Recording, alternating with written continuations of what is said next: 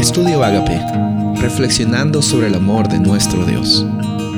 El título de hoy es Amar, ser amado. Primera de Juan 4:8. El que no ama no ha conocido a Dios, porque Dios es amor.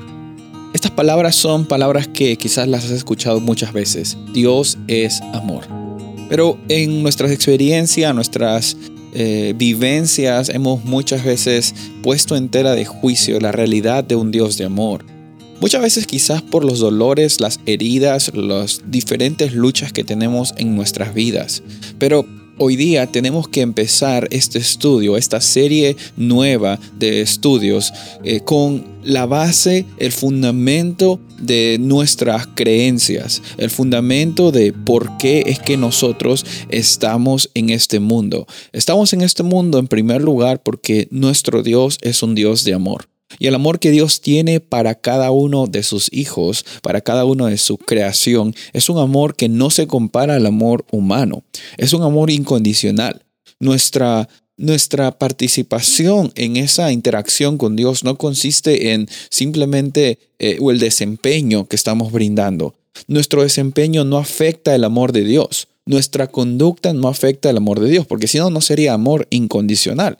Incondicional significa que sin importar la circunstancia en que te encuentres, sin importar las cosas que hagas y que no hagas, el amor de Dios se mantiene igual. Es más, nunca has sido amado tanto como ahora y no puedes hacer algo más para aumentar el amor de Dios que, tiene para, para, para contigo.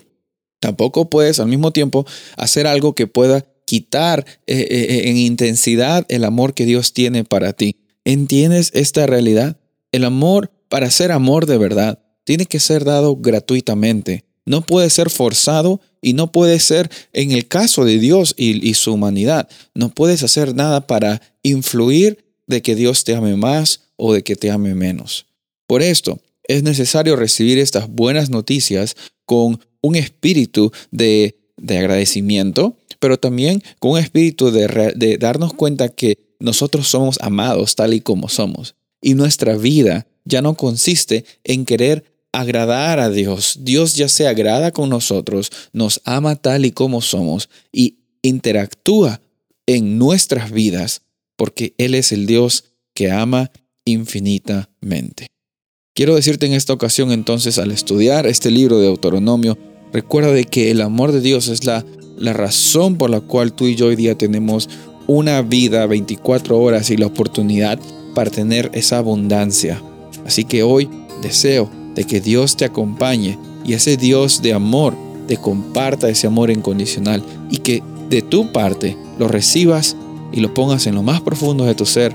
Él está haciendo el trabajo, Él hizo, Él hace y Él hará. Soy el pastor Rubén Casabona y deseo que tengas un día bendecido.